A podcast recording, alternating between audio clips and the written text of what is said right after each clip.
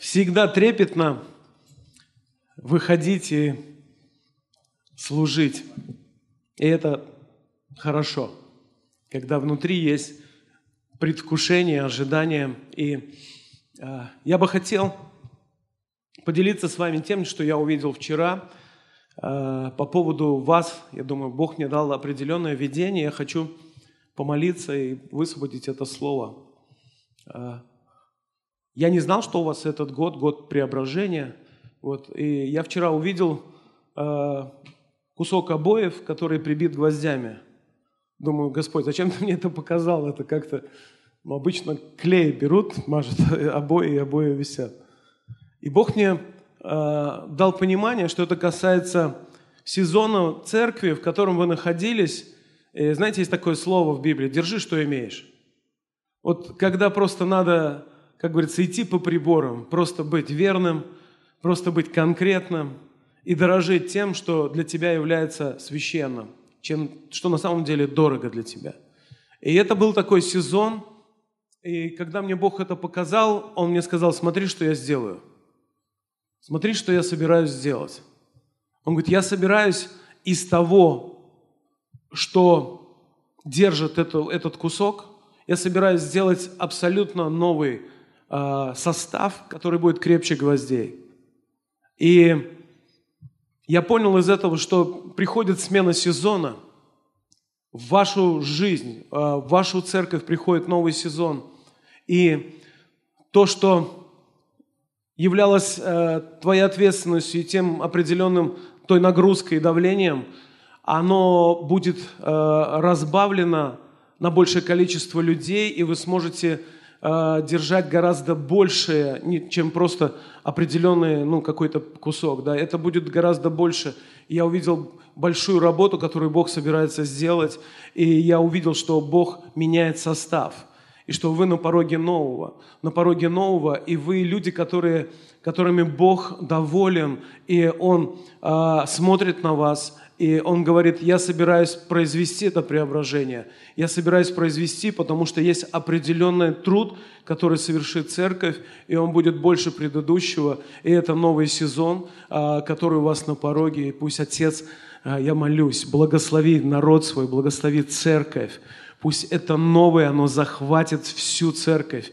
Пусть каждый помещает себя в новое, верит, что ты совершаешь в это время просто невероятное, то, что мы никогда сами не сможем сделать из себя или из наших отношений. Ты творишь новое, и Ты готовишь нас для нового сезона, Господь. Пусть это время преображения, время подготовки для того, чтобы взять новое и удержать его, и оно будет прекрасным, и оно будет большим. Пусть оно совершится, и пусть все увидят это, и все возрадуются, потому что Ты творишь все новое. Да будет так во имя Иисуса Христа. Аминь. Слава Иисусу! Аминь!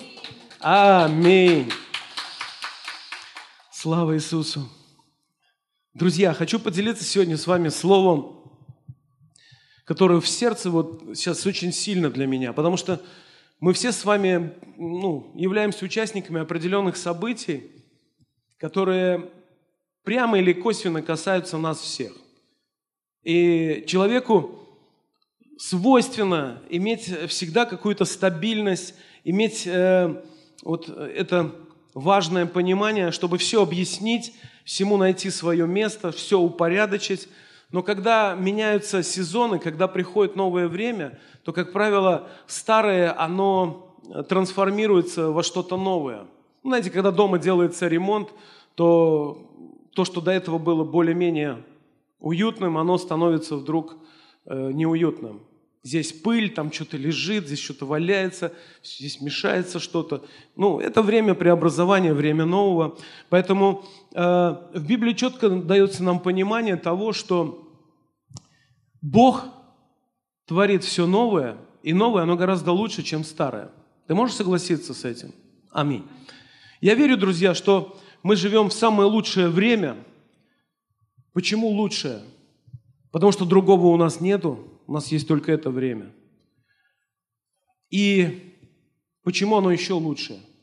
Потому что как, какие бы драматические события не были на земле, благодать всегда будет преизобиловать, ее всегда будет больше.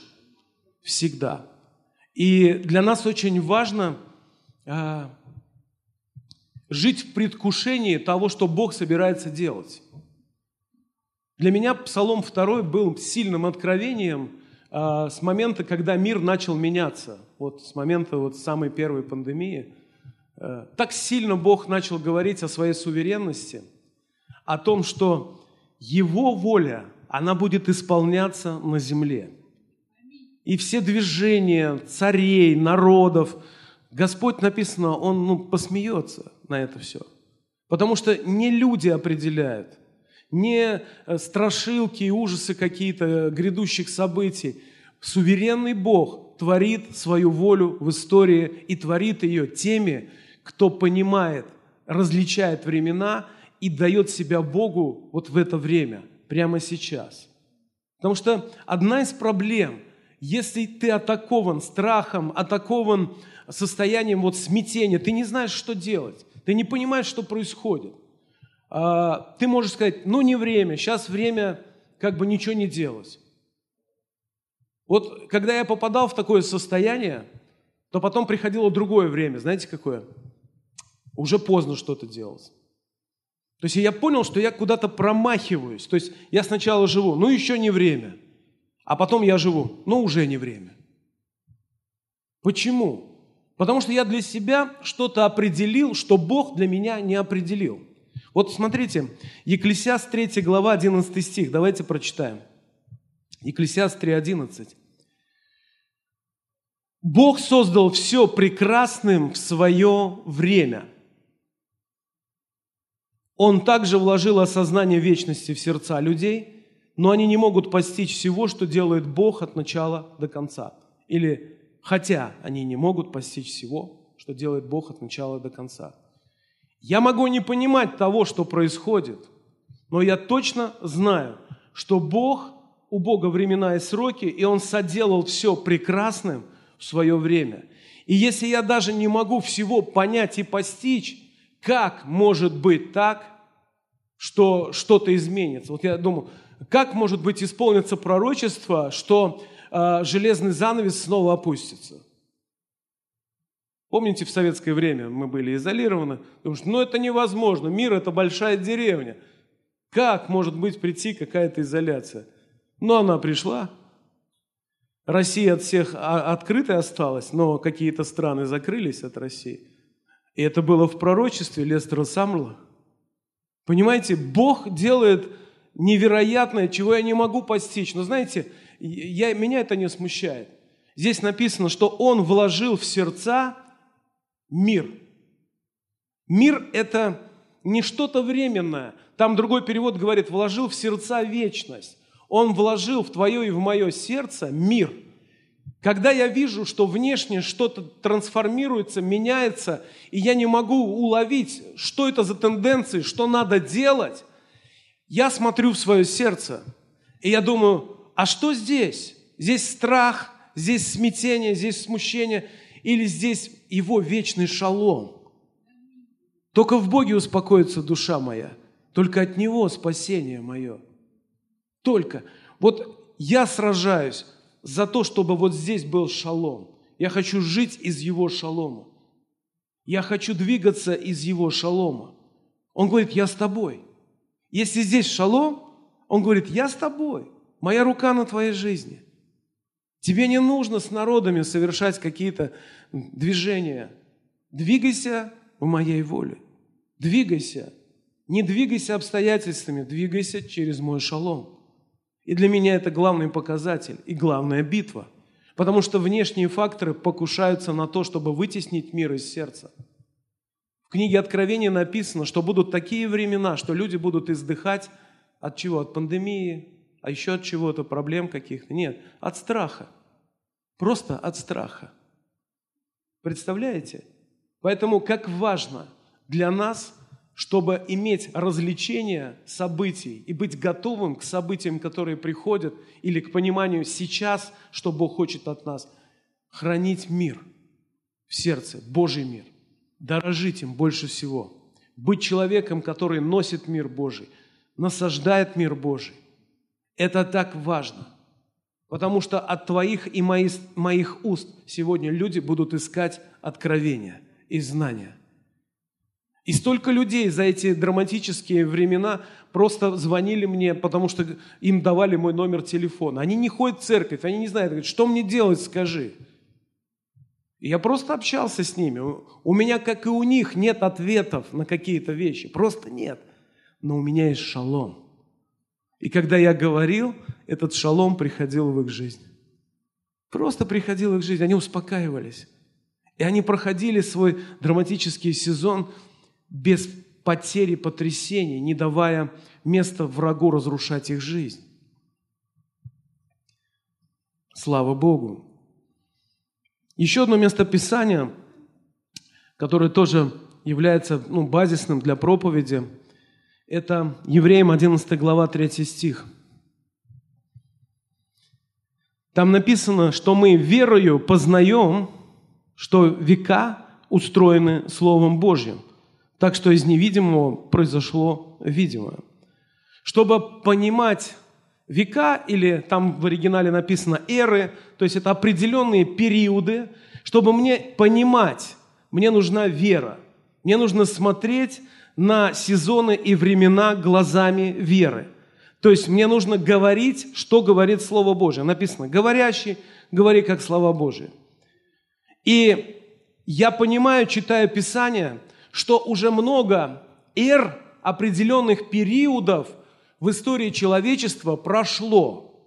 Мы живем с, с вами ну, в лучшую эру, из, наверное, если не считать до грехопадения, в которой жил Адам с Евой. Мы живем в лучшую сегодня. И Библия говорит, что люди древние, герои веры, они мечтали жить вот в эту эру благодати, в эру церкви, в эру спасения язычников, в которой сегодня мы с вами живем. Я иногда говорю человеку простые вещи – он говорит, у меня все плохо, засада полная, все рушится, ничего не получается. Я говорю, стой. Я говорю, послушай, ты спасен? Да. Твое имя в книге жизни? Да. То есть я начинаю говорить ему простые вещи. Я говорю, понимаешь, мы сегодня живем во времена благодати, когда Бог собирает свою церковь из язычников, и Он призвал нас проповедовать и нести Евангелие. Вы слышите? Не ехать куда-то в Боливию, чтобы готовить место для страшной седмицы. Знаете, такие есть, есть мудрые христиане, есть неразумные, а есть хитромудрые. Вот они, понимаете, они думают, что вот таким образом они обгонят Бога. Нет. Надо честно всегда смотреть сердце, чем ты движим. С лукавым Бог будет поступать по лукавству, с искренним будет искренне поступать. Это его принцип. И поэтому нам очень важно Э, Писание говорит, не обманываться. Что значит обманываться? Это не обманывать кого-то, это поверить в придуманное и называть это истиной. Быть в обольщении. Прельститься на какую-то ну, дешевую, ненастоящую э, информацию, сделать ее истиной для себя и пытаться в ней жить. Вот что, что значит обманываться. Это искренне верить, что вот это самая правильная вещь на земле, в которой ты должен быть. А Бог вообще не так думает. Сколько из вас э, понимает, о чем я говорю, что иногда Бог останавливает нас и говорит, сынок, погоди, сейчас я тебе точнее объясню мой путь, потому что ты что-то это, не в те самки сел сейчас. И Бог меня учил. Я думаю, и тебя Бог учил. Когда ты пробовал, испытывал свою веру, двигался за Богом, Бог корректировал тебя, останавливал. Почему? Потому что ты был честен по отношению к Нему.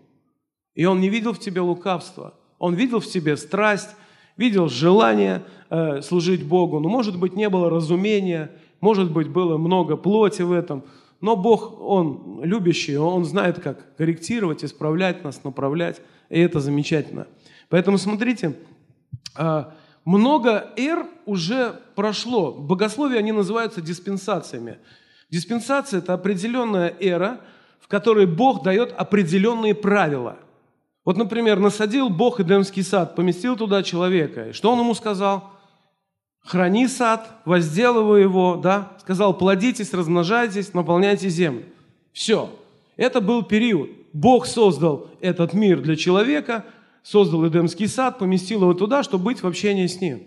Вот эта эра э, сотворения, еще ее называют эрой невинности, она закончилась когда? Когда человек согрешил. Эта эра закончилась, она сменилась другой эрой. Это была эра совести, эра патриархов, время, в которое э, Бог общался с людьми, говоря через совесть. Не было закона, не было еще благодати, но были люди, которые угождали Богу своей верой. Мы знаем Ноя, мы знаем Еноха, мы знаем людей веры, которые угодили Богу. К чему я это говорю? Я, моя проповедь называется «Параллельные реальности».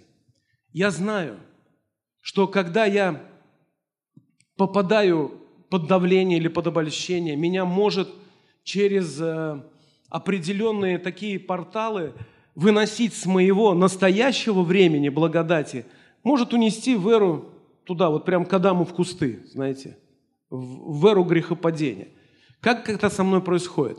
Когда я вместо того, чтобы каяться, признаваться, исповедоваться и желать быть чистым перед Богом, открытым, начинаю оправдываться, выкручиваться, изворачиваться, накидывая на себя эти листья, прикрываться ими, обвиняя кого-то другого. Я оказываюсь в кустах с Адамом. Но Библия говорит, не пренебрегайте благодатью Божьей. В отличие от Адама, сегодня, в, в эре, в которой я живу, распятый Христос является гарантом моего восстановления. Помните, как написано? Время начаться суду с Дома Божьего. Если с меня и с тебя начинается суд, то мне не надо идти на страшный суд. Написано, верующий на суд не приходит, он перешел от смерти в жизнь потому что он живет сейчас в благодати и освещается. Он ценит время, и он различает время. И он не пренебрегает благодатью. Но вот в чем парадокс. Будучи человеком Нового Завета, язычником, которого Бог призвал из тьмы в свой чудный свет, ты можешь сидеть, просто вылететь в портал туда, в параллельную реальность, вот в эту эру э, невинности в эру, когда вот было сотворение, прямо в кусты к Адаму.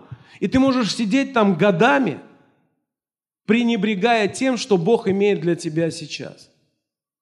Давайте посмотрим то, что огорчает Бога. Место Писания, Еремия 8 глава с 4 стиха.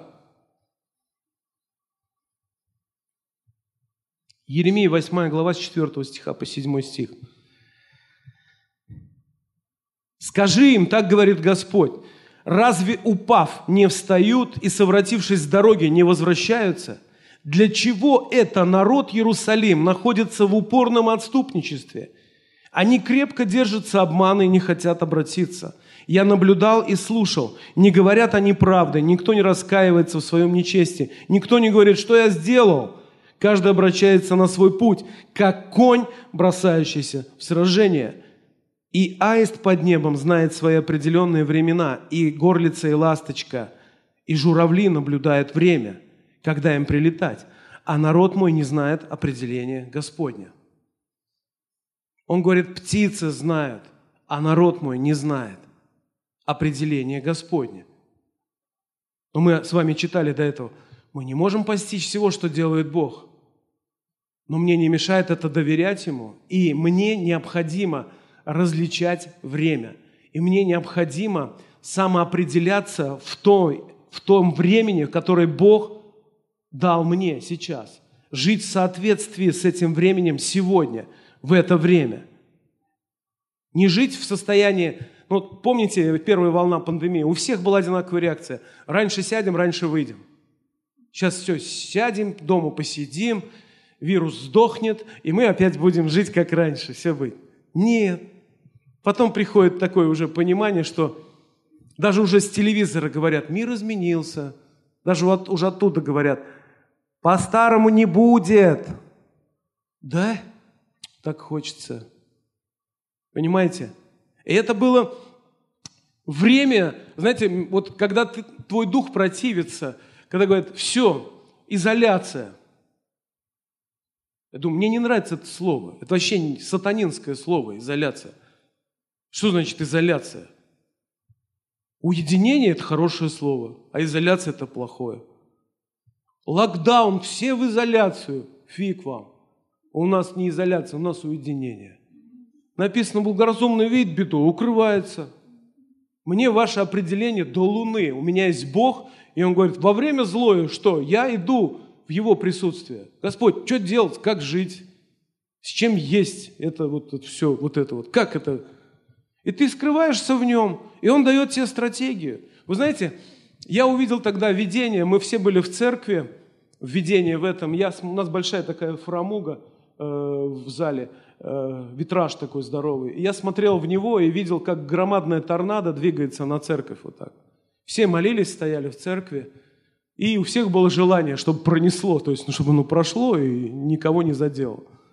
И оно прошло, и когда я так хотел выдохнуть, глянул в окно, а там точно такая же штука и опять идет. И я у Бога стал ну, спрашивать, но уже стал понимать, что вот это состояние, что ну сейчас мы пересидим, сейчас мы там пере-пере еще что-нибудь, и все, потом будем жить. Нет. Знаете, нас так сильно это коснулось всех, что Бог говорит, не время, не время вообще сидеть, время делать что-то. И Он дал слово, стратегию на марафоны. Мы стали делать во вторую волну пандемии марафоны. По 40 дней служения, каждый день были собрания – то есть это было, ну, это не как бы это, из ряда вон. Ну, люди же заболевали, что-то происходило. Вот. Но это реально было слово от него, чтобы мы начали двигаться. Мы выходили на улицы, мы проповедовали людям, молились. Но это было, конечно, забавно, когда кому-нибудь подходишь, а человек маску натягивает до бровей, говорит, у меня все есть, мне ничего не надо. Вот. Было забавно. Но это реально было время, я увидел, что Церковь, она способна была справиться с тем, что пришло. И когда мир меняется и что-то происходит, первое, что происходит с нами, а, мы понимаем, Бог никуда не делся. И у меня есть Божий шалом внутри. И на основании этого я спрашиваю, что ты хочешь, чтобы мы делали? И мы достигали людей. Мы, ну, это были ну, реально замечательные времена. Мы занимались поиском сокровищ через дар слова знания – Собирались, молились, выходили на улицы, находили людей, которых нам Бог открывал, и проповедовали им Евангелие. Это были потрясающие истории просто. У нас сестры получают слово, что мужик вышел не на той станции, от поезда отстал, идет пешком по дороге, чтобы в город прийти. Это зима. И они садятся в машину, едут именно на ту дорогу, и видят, идет человек. А он идет и молится, потому что он уже замерз. Они едут в ту сторону, навстречу ему, разворачиваются. Говорит, извините, нам Бог велел вас забрать. Он как заплачет только. Он говорит, а я иду, молюсь, говорю, что вот, ну, чувствую, что сил уже нет, а идти далеко, зима. Он в машине покаялся, принял Христа. Думаю, э, вот вам локдаун, вот вам пандемия, вот вам э, ну, обстоятельства, и вот вам слово от Бога. Он говорит, начинайте делать это. Мы начинаем это делать. Мы проходили, это не было бравадой, это не было человеческим, вот эти, э, да нам все равно. Не-не-не. Это было слово от Бога для этого сезона, чтобы собирать с ним жатву определенную. Поэтому, какие бы времена не были, все, что хочет Бог, чтобы мы не огорчали Его тем, что мы отказываемся понимать время, в которое мы живем сейчас. Мы отказываемся э, возвращаться во время сейчас. Мы можем оставаться вот в этих диспенсациях прошлого, лишая себя того, что Бог может сделать прямо сейчас, прямо сегодня, прямо на этом собрании, прямо сейчас с тобой и со мной может произойти что-то. Потому что вера – это сейчас. Сейчас будь исцелен. Сейчас скажи Богу «да». Сейчас будь спасен, потому что сегодня время спасения. О, классная идея, завтра об этом подумаю. Нету завтра. Сейчас есть. Аминь. Только сейчас. Мы проваливаемся в параллельной реальности через порталы невежества и самовольного какого-то вот, ну, решения или какой-то человеческой мудрости, когда мы ищем пути, которые не являются его путями для нас. Но попадая вот в эти параллельности, Важно признаться и возвращаться всегда. Не оставаться там. Потому что ну, никто не застрахован. Тебя может отнести в какую-то сторону. Скажите, вот э, следующая эпоха – это эпоха э, совести. У кого из вас было искушение своей совестью ну, измерить другого человека? У кого-то было такое искушение, честно? О, у двух людей только было. Остальные пусть помолятся за меня, потому что я третий грешник. Как мы себя ведем? Так нельзя себя вести. Это же что за человек вообще? Это же непорядочно вообще так себя вести. Как его земля носит вообще. Я рассказываю историю вам. Приходит сестра к нам в церковь, в слезах вся. Говорит, пастор, ты должен того брата вразумить. Я говорю, а что он случилось такое? Он меня вчера послал, куда сам никогда не ходил. А я сижу, улыбаюсь такой, пастор, ты что улыбаешься? Он просто взял и сказал мне, да иди ты там, и вот это вот все такое. Я говорю, слушай, слава Богу, а. Не зарезал, не убил, понимаешь? Просто послал, понимаешь? Я говорю, а ты знаешь этого человека? Он пришел с тюрьмы с проломленной головой, у него туберкулез. Он уверовал, Бог исцелил его а характер остался вот еще прежний. Но раньше, когда он был пьяный, он ходил с финкой по безенчуку, думал, кто-нибудь, вот посмотрите на меня только, я вам лишнюю дырку сделаю сейчас. Вот такой человек. Я говорю, представь, он бы раньше мог тебя просто пришить, как говорят, а сейчас просто послал. Что Библия говорит? Если тебя проклинают, ты благословляй. Не, ну моя совесть так не позволяет мне но это твоя совесть, держи ее при себе, а это его совесть. А завтра, говорю, он придет у тебя прощения просить. Да ладно, я говорю, вот увидишь. Точно, приходит, слеза в глазе, говорит, сестра, прости меня, я не сдержался. Я говорю, разве это не слава Божья? Конечно, слава Божья. Ну что он из тьмы вышел? Он ничего не видел в жизни. Ни в семье, нигде не видел. Он только оттаивать начал. Нет, это непорядочно, христиане себя так не ведут. Ты идеальный, что ли? Совесть, Библия говорит, Бог дал, имей ее сам в себе, для себя. Пользуйся ей для себя. Бытие 6 глава говорит нам о том, что делали люди со своей совестью. Они своей совестью судили других. Вот диспенсация, время. Бог говорит, время патриархов, время, когда я буду общаться с людьми через их совесть. Что они делают? Они свою совесть начинают применять другим, становятся бессовестными, лишают себя совести. Бог посмотрел на все, что происходит, и говорит, не, надо заканчивать с этим. Бог раскаялся. И говорит Ной, строй ковчег, потому что этот мир, он должен исчезнуть. Потому что велико было развращение людей на земле. Но там был такой человек, которого звали Енох. Написано, и ходил Енох пред Богом. И так он Богу угодил, что не стало его. Бог забрал его в теле. Енох прожил 365 лет. 365 лет он ходил пред Богом. Что значит ходить пред Богом? Он свою совесть употреблял к себе перед Богом.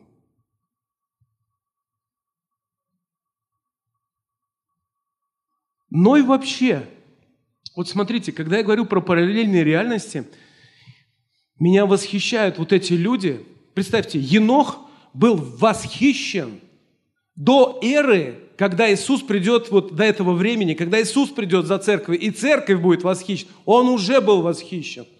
Про Ноя вообще написано, Ной обрел благодать. И этой благодатью был спасен он и дом его. В какой он благодати там был, если благодать и истина произошли через Иисуса Христа, и Христос еще не пришел и не был распят, еще даже закона не было. Но он обрел благодать.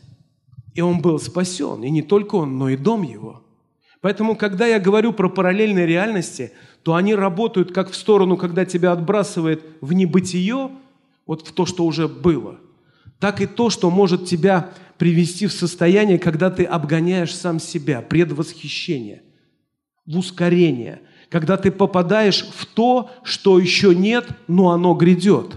Ты являешься первым или тем, через кого это будущее настает в настоящем. Предвосхищаешь сезон.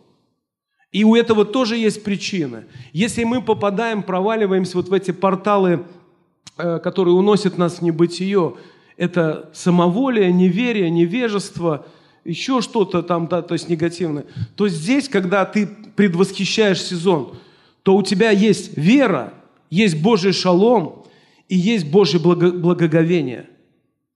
Благоговение – это страх, священный страх перед Богом. Вот все, что мы делаем, вот сейчас я стою и проповедую вам. У меня есть внутри трепет. Почему? Не потому, что я боюсь или я не знаю, что сказать, а потому, что я стою на святом месте, и я говорю Слово Бога, говорю людям Бога, и это моя ответственность, и это мое призвание, и это невозможно без Него. Невозможно, если недостаточно только веры, мне нужно благоговение – священный трепет того, что я сейчас делаю. Это то, что может спровоцировать, и я могу начать говорить даже не то, что я захотел или приготовил, а то, что Бог будет давать прямо сейчас. То, что не планировал. То, что может совершить абсолютно ну, незапланированные вещи. Это нормально. Итак, смотрите, а, я просто хочу вот посмотреть на эти эры, о которых уже начал говорить. А, смотрите, одна из проблем, описанная в Откровении, 3 глава, 17 стих, 18 стих. Что значит «не обманывайтесь» и что значит, что ты можешь быть в самой прогрессивной церкви, слушать самую прогрессивную проповедь, но вместе с тем находиться не, не в этом времени и не в этом сейчас – а находиться там далеко, где-то за бортом. Смотрите, что здесь написано. Это Откровение 3 глава 17 стиха. «Ибо ты говоришь, я богат, разбогател, ни в чем не имея нужды, а не знаешь, что ты несчастен, жалок, нищ, слеп и наг. Советую тебе купить у меня золото огнем очищенное, чтобы тебе обогатиться белую одежду, чтобы одеться, и чтобы не видна была срамота ноготы твоей, и глазной мазью помажь глаза твои, чтобы видеть. Апостол Павел говорит, берегитесь, чтобы нам и одетыми не оказаться нагими. Берегитесь, чтобы нам не попасть в состояние прельститься, обольститься, что ты думаешь, у меня все хорошо, у меня все классно – вот э, помните притчи Иисуса Христа про брачный пир? Помните их? Там основных три притчи есть таких. Первое – это про мудрых дев, э, пять мудрых, пять немудрых, неразумных. Потом есть притча о человеке в небрачной одежде. И потом есть притча о человеке, который лукавый раб, который свой талант зарыл. Вот все три э, этих группы людей, или, как сказать, все три типа – они оказались за дверью. Пять неразумных стучали, они прокрыли свой сезон, они не поняли время. Когда время было войти, они побежали искать масло. Они пропустили свое время. Стучат, отворите мы нам, но уже все. Время благодати закончится, время спасения язычников закончится. И Библия говорит, берегитесь, чтобы не стать опоздавшими – были люди, которые были на брачном пире. А что этот человек, что это за одежда на нем такая какая-то странная? Выкиньте его, и он попал снова за дверь. А тот, который зарыл свой талант, вообще было про него сказано, избейте предо мной и выкиньте его тоже туда.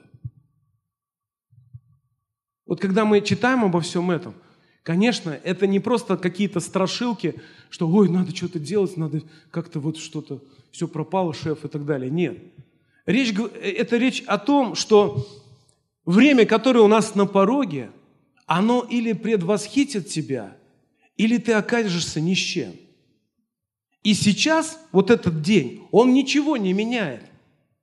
Сейчас также у тебя есть масло, есть светильник, сейчас у тебя есть одежда, которую ты купил ценой определенной, глазная мазь. У тебя все есть сегодня для того, чтобы жить. Каждый из нас, скажу вам больше, прямо сейчас живет э, вот в какой-то из этих двух реальностей. Сейчас объясню вам. Вот смотрите, числа 21 глава говорит о том, что народ начал роптать, и Бог послал им змей. Помните эту историю? Интересно. Змеи жалили людей, они умирали. В это время Моисей в этой же ситуации, среди этих змей, молится к Богу, и Бог дает ему решение для того, чтобы народ Божий исцелился. Медного змея дает. Помните эту историю? Получается, событие одно, а реальности разные. Для этих ужас, потому что змеи, потому что ропот, потому что недовольство, а Моисей является ответом с неба на ситуацию, которая там происходит. Вспомните Египет, девять казней египетские, помните? Когда вода превратилась в кровь. Знаете, есть аналогия вот, ну, с чашами гнева, которые в Откровении. Там тоже часть вод сделалась э, непригодными для питья. Ведь в Египте были евреи. И что ты думаешь, у них была канистра с водой где-то там, цистерна зарыта? Не. Вот э, раввины, кто изучает вот это Ветхий Завет, Пятикнижие, все, все эти дела, они говорят, толкование такое говорят, что евреи, когда зачерпали воду, она была чистой. А когда египтянин зачерпывал, она была красной. И даже если они вставляли туда трубочки, вот еврей налил чистая вода, две трубочки вставляют, еврей пьет чистую воду, египтянин пьет, ну, не может пить, потому что она красная. Одна, одно событие, две разных реальности. В твоей жизни одно событие и есть выбор реальностей – какую реальность ты изберешь, во что ты сейчас поверишь, что для тебя является приоритетом, что, с чем ты согласишься. Вся Библия говорит об этом.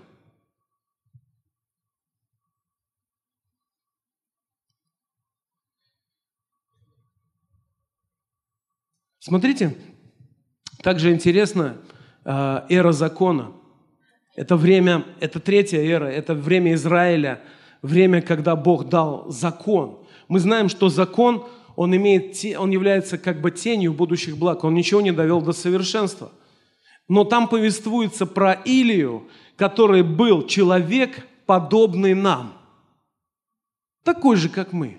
Помолился который, помните, дождя не было. Человек, подобный нам, но который бежал впереди колесницы – Библия говорит, ты бежал с пешими и утомился, а как же ты собираешься с конями бежать?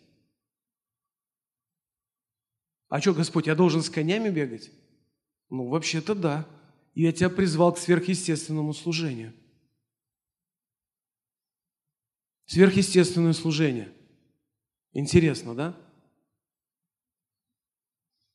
До недавнего времени я принял решение, вот когда зовут меня на панихиду, я молюсь за умерших, за воскрешение. За каждого, кто умер, я молюсь за воскрешение. Знаете, я верю, что Бог, Он дал церкви дар, дары, и эти дары силы способны воскрешать мертвых. Способны. Я видел воскрешение мертвых не из гроба, но видел – но представьте, каждый раз я возлагаю руку, я не делаю шоу, я молюсь внутри себя, ну, иногда могу вслух молиться, если это в зависимости от атмосферы. атмосферы. Но смысл в том, что э, если я не буду себя отождествлять с тем, что написано в Писании, то я буду ждуном. Человек, который говорит, ну, не знаю, это вот для меня темный лес. Вот просто темный лес. Я не знаю, что это такое. Ну вот простой пример. Кто из вас молится на иных языках? А кто истолковывает языки? О, есть два человека, три человека. Аллилуйя. Слава Иисусу. Понимаете смысл в чем? Что э, если это принадлежит мне, я хочу это взять. Даже те люди, кто поднял руку, я хочу, чтобы они молились за меня. Я хочу иметь эту практику молитвы на иных языках, и чтобы кто-то мне истолковывал. Я хочу, чтобы это, этим обогатилась церковь. Но если я буду довольствоваться тем, что ну я молюсь на языках, я уже 20 лет молюсь на языках, а что такое истолкование, я ну, почти не понимаю. Но если я шагну в это, я начну понимать. Вот кто поднял руку, вы шагнули в это. Вы сказали, это принадлежит мне. Это принадлежит, это дано мне Богом, это один из даров Духа Святого. Я хочу его востребовать. Я хочу э, ну, себя с этим отождествлять. Также я хочу отождествлять себя с умершими, что они воскресают. Я хочу. Это не значит, что я какой-то странный. Это значит, что я просто верю в это. И все. Просто что-то делаю для того, чтобы быть частью этого. Бог обогащает церковь всем, на что я соглашаюсь. Мне это нужно, Господь. Я хочу, чтобы это стало происходить. И это будет происходить. Потому что мы живем в это время, когда дары действуют. Когда Бог, Он производит то, что раньше нам казалось это, ну, ну как сказать, э, запредельным. Когда мы уверовали, чтобы вот человек получил крещение Духом Святым, мы молились по три часа, вставали на колени вокруг него и молились два-три часа, чтобы он заговорил на языках. И если он не заговорил, то мы приходили в следующий раз и опять молились два-три часа, чтобы он заговорил на языках. Сейчас это происходит, даже я не знаю, за кого последний раз молились, люди начинают говорить на языках просто на домашних группах, во время хвалы, где угодно начинает происходить. Понимаете? И я могу много о чем говорить в этом плане, что Царство Божие, оно прогрессирует, церковь прогрессирует, церковь развивается, церковь Бог взращивает, она растет возрастом Христовым. И Господь ведет ее. Скажи аминь. Итак, или был человек, подобный нам, аминь. И я бы хотел прочитать Галатам третью главу. Смотрите, еще одна диспенсация, которая может увести тебя в сторону. Галатам третья глава э, с первого стиха. Павел пишет, глупые галаты, и кто это так заворожил вас, людей, которым ясно был представлен распятый Христос? Ответьте мне на такой вопрос. Вы получили Духа благодаря соблюдению закона или же по вере в то, что вы услышали? Неужели вы так глупы, что вы начали Духом, а теперь хотите достичь цели человеческими усилиями? Разве с нами не бывало так, что мы, начав благодатью, приходит какое-то самомнение – приходит какое-то вот, ну, понимание, что надо какую-то формулу, Господь, я тебе курицу, ты мне дождь, то есть какая-то схема должна сработать, понимаете? И ты не понимаешь, что ты так покаялся, ты пришел к Богу и ты сказал, Господь, как дела? Нормально? Ну, у меня тоже неплохо, давай будем дружить. Никто так не пришел к Богу. Мы пришли в банкротстве. Господь, я грешник, мне, я ничего не могу сказать в свое оправдание – прости меня, помилуй меня, прими меня такой, какой я есть. И в твою жизнь обрушилась Его любовь, Его милость. Ты стал, как будто мир перевернулся, ты все стал видеть в другом свете совсем. Это через дела закона произошло, через твои какие-то потуги, или это Бог совершил, потому что ты сокрушился пред Ним. Ты сокрушился, и Бог это произвел. И Павел пишет, он говорит, вам не нужно возвращаться в эру закона – вы живете совсем в другой эре. Вы живете при возможностях, которые мечтали жить древние. И все, что тебе нужно, вместо того, чтобы иметь самомнение, иметь трепет и сокрушение перед Ним. Если ты задаешь Богу вопрос, как это будет, то Бог не слова твои считывает, а твое сердце.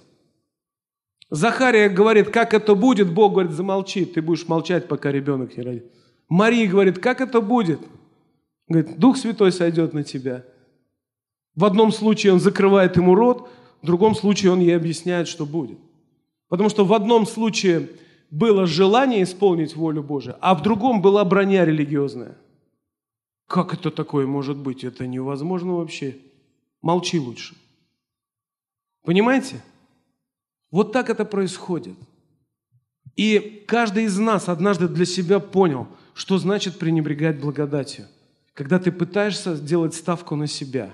Или сейчас модное учение о гиперблагодати, да, такая либеральная штука, неправильная. Это тоже не так. Это тоже пренебрежение благодати. Благодать во мне работает, когда во мне есть сокрушение, когда я осознаю свое банкротство. И я ничему не могу научить вас, я ничего не могу вам дать, если я думаю о себе, что ну сейчас я им расскажу, сейчас они все поймут, кто к ним приехал и он тут сейчас им, кто под землей морковку красится, он сейчас им расскажет здесь. Нет. Сокрушение, трепет. Господь, я на святом месте. У меня внутри трепет, потому что я служу народу Божьему. Я хочу, чтобы Ты говорил через меня. Я хочу, чтобы не было искажений. Мне Бог сказал однажды, вот прям научил меня, последнее научение было. Он сказал, «Моя величие проявляется в твоей простоте. Перестань думать о себе больше, чем нужно. Перестань сгрызать себя, перестань э, вообще считать себя кем-то там. Просто доверься мне и все. Делай то, что я тебе говорю. Мое величие в твоей простоте. Мое величие проявится, когда ты не будешь мешать мне – когда ты будешь просто позволять мне двигаться, и все. Это так сильно меня коснулось. Я ну, ну, понял, что вот, вот она благодать, понимаете, как она работает. Не нужно, просто дай себя Богу, и пусть это происходит, пусть Бог двигается через тебя. Я хочу вернуться вот к этой четвертой эре благодати, в которой мы живем. Каждый из нас знает, что мы грешники, которых нашла благодать. И что благодатью Божией мы сегодня те, кто мы есть. Скажи аминь. Слава Богу. Но Бытие 6 глава, 8 стих говорит, что Ной обрел благодать пред очами Господа, и его дом был спасен. Заметьте, простая вещь. То, что утопило людей, подняло Ноя. То, что он строил на земле, оно вдруг поднялось в высшей погибели. То, что ты сегодня строишь своей верой, оно также поднимет тебя туда, в небо. Еще мне понравилась одна мысль. У Ноя был завет с Богом, а у детей Ноя не было завета с Богом. Но они были спасены. Потому что дети Ноя, они были с Ноем. У них была связь. Чему это учит нас? Вот чем бы я хотел закончить сегодня – вот представьте сегодня мир, я таких, в таких, таких картинках его нарисую, сегодняшнюю ситуацию. Есть люди сегодня, которые на Титанике. Вот система мира – это Титаник.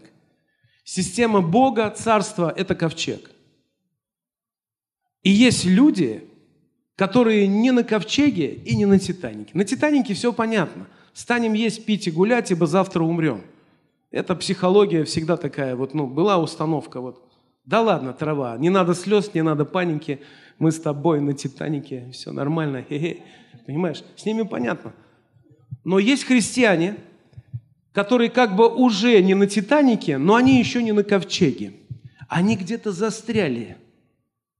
Вот и историки говорят, что когда Титаник уходил под воду, он создал большую воронку, и люди, которые были в шлюпках, но не отплыли далеко от него, были затянуты в воронку, и они погибли все там. Почему? Потому что они отказались в Божьей мудрости, они а, предпочли мудрости, хитромудрость свою. И они были утянуты туда. Вот сегодняшняя реальность, она такая. Ты где?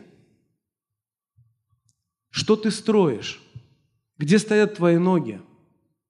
Как ты понимаешь это время, что оно славное? И что Бог хочет от тебя сегодня – то, что ты делаешь в нем, оно обязательно благословит не только тебя, оно сделает тебя благословением. Бог говорит, вот благоприятное время я услышал тебя, в день спасения я помог тебе. Говорю вам, что именно сейчас благоприятное время, именно сейчас день спасения. Сейчас. Сейчас. Сейчас я верю в твое исцеление. Сейчас. Я верю в твой прорыв. Сейчас. Я верю, что твое пророчество исполняется. Сейчас. Сегодня. Сегодня я верю, что твоя проблема, она будет сокрушена, потому что мой Бог царствует. Сейчас. Сейчас. Давайте встанем. Давайте двинемся в это сейчас. Давайте двинемся в этом дне. Двинемся в то, что Бог имеет для нас сейчас. Знаешь, почему я люблю надежду и ценю надежду? Почему надежда не постыжает? Потому что моя надежда,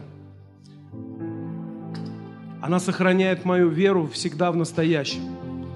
Если прямо сейчас ты ничего не почувствуешь после молитвы, ничего не произойдет, и тебе покажет, что все остается тем же, схватись за надежду. Она перенесет твою веру в завтра, которая станет снова сейчас.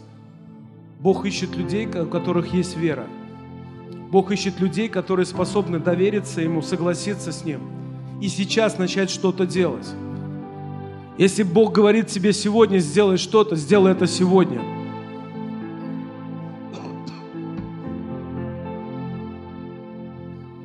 Вы вспомните Руфь, язычницу. Она была язычницей, еще не было время спасения язычников. Но она приняла решение быть с народом Божьим. И она пошла со своей свекровью. Ее имя вписано в родословие Иисуса Христа сегодня. Женщина, язычница. Она предвосхитила свой сезон. Илия был вознесен в колеснице.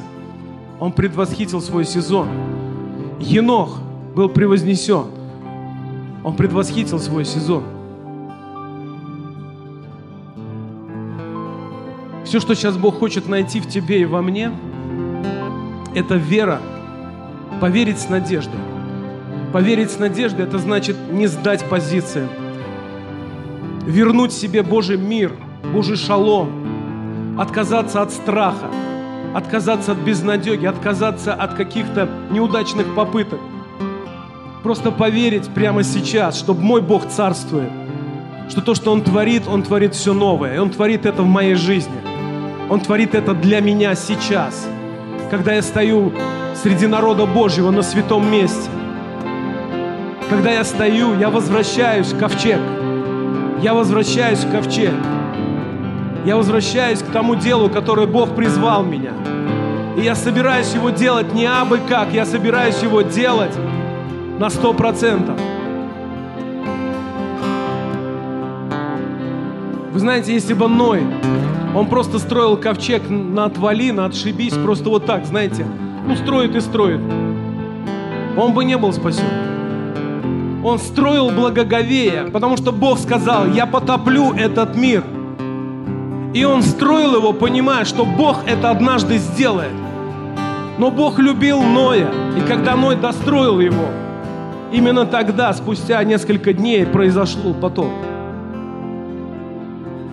Но это не значит, что Бог ставит себя в зависимость от человека. Нет.